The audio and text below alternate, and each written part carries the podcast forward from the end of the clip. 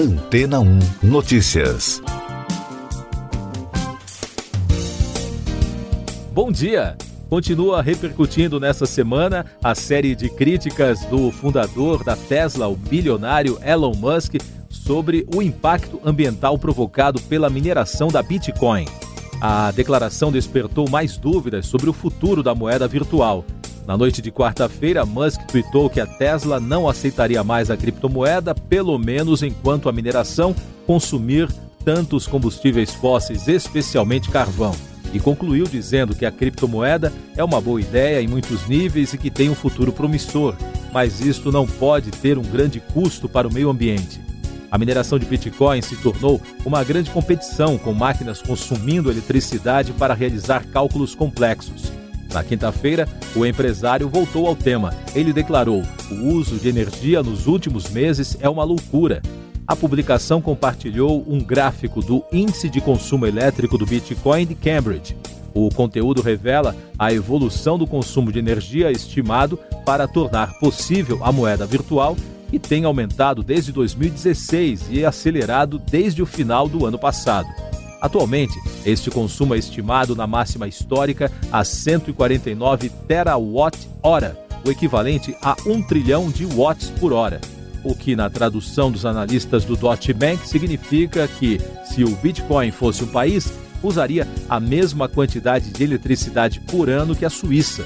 O preço do Bitcoin despencou 15% ao nível mais baixo em dois meses e meio depois do anúncio de Musk. A mineração de Bitcoin é um processo que adiciona todas as transações ao blockchain, uma espécie de livro-razão público da criptomoeda.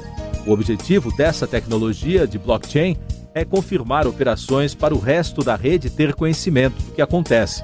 Além disso, também é usada para identificar transações legítimas de tentativas de reuso de moedas.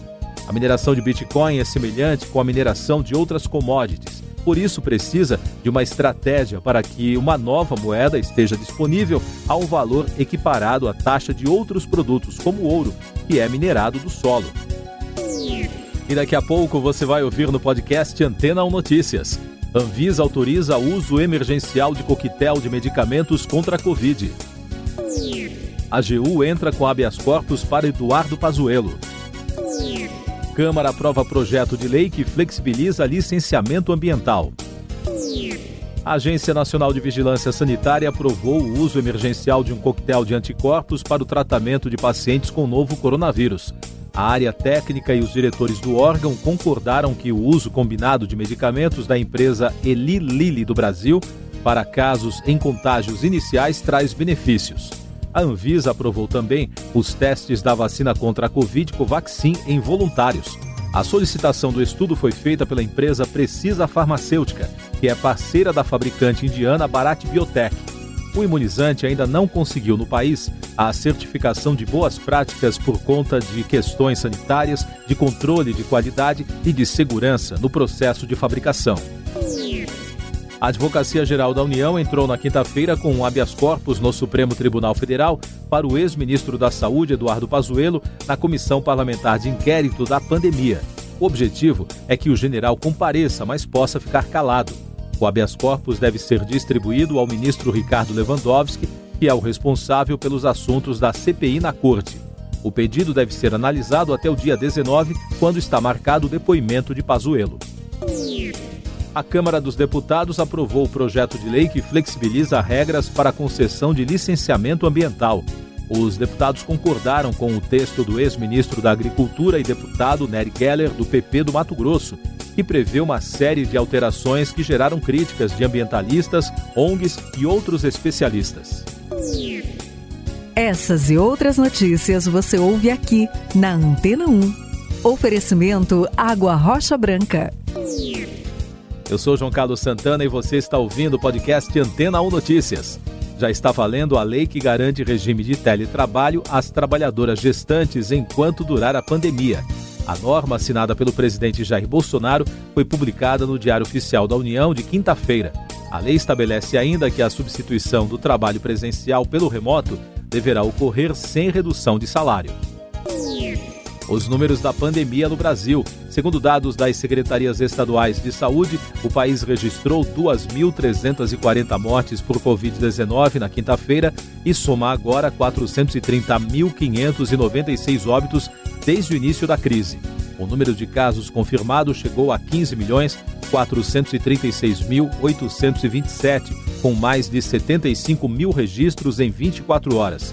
E o balanço da vacinação contra a doença aponta que mais de 37 milhões de pessoas já receberam a primeira dose da vacina contra a Covid. O número representa 17,82% da população. A segunda dose já foi aplicada em 18 milhões 807 mil e 27 pessoas, o que representa 8,88% da população em todos os estados e no Distrito Federal.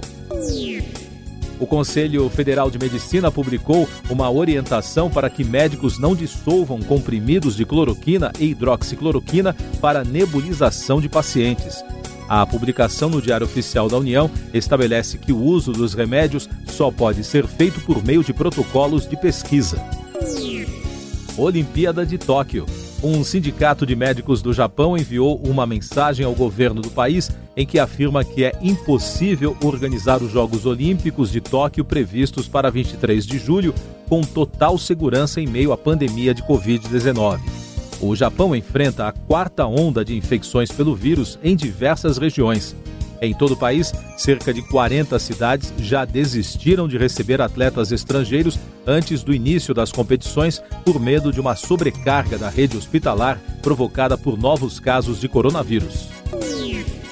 Destaques internacionais: o número de palestinos mortos nos bombardeios israelenses em Gaza subiu para mais de 100, segundo o Ministério da Saúde da região governada pelo movimento Hamas.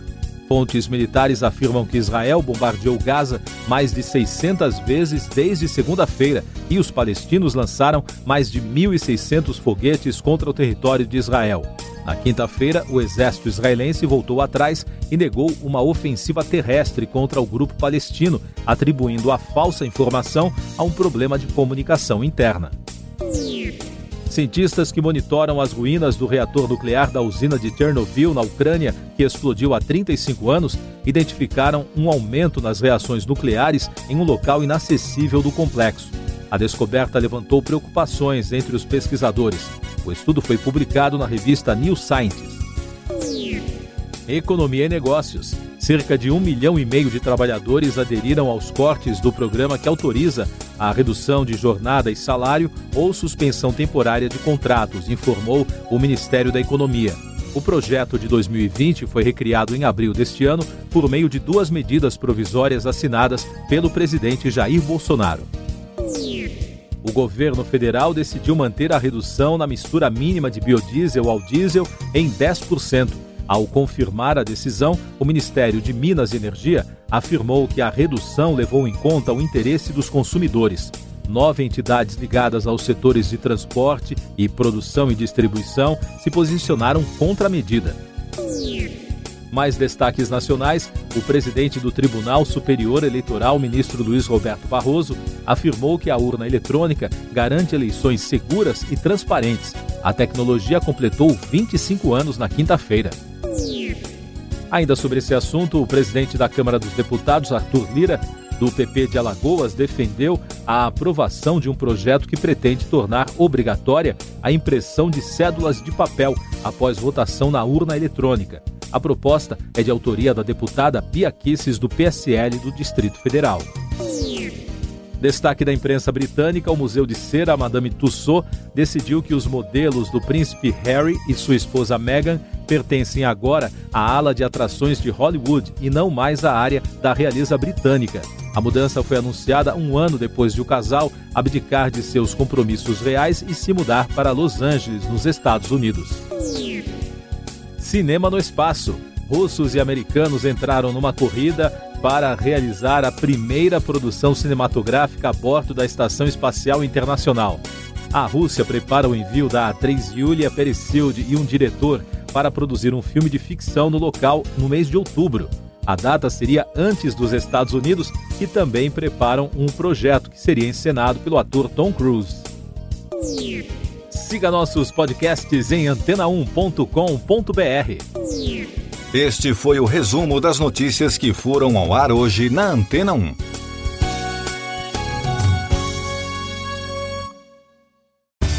Depois de tanto conteúdo legal, que tal se hidratar com água rocha branca? O consumo regular de água durante o dia traz benefícios para a saúde, como, por exemplo, manter a pele bonita e hidratada. Rocha Branca, da fonte direto para a sua casa.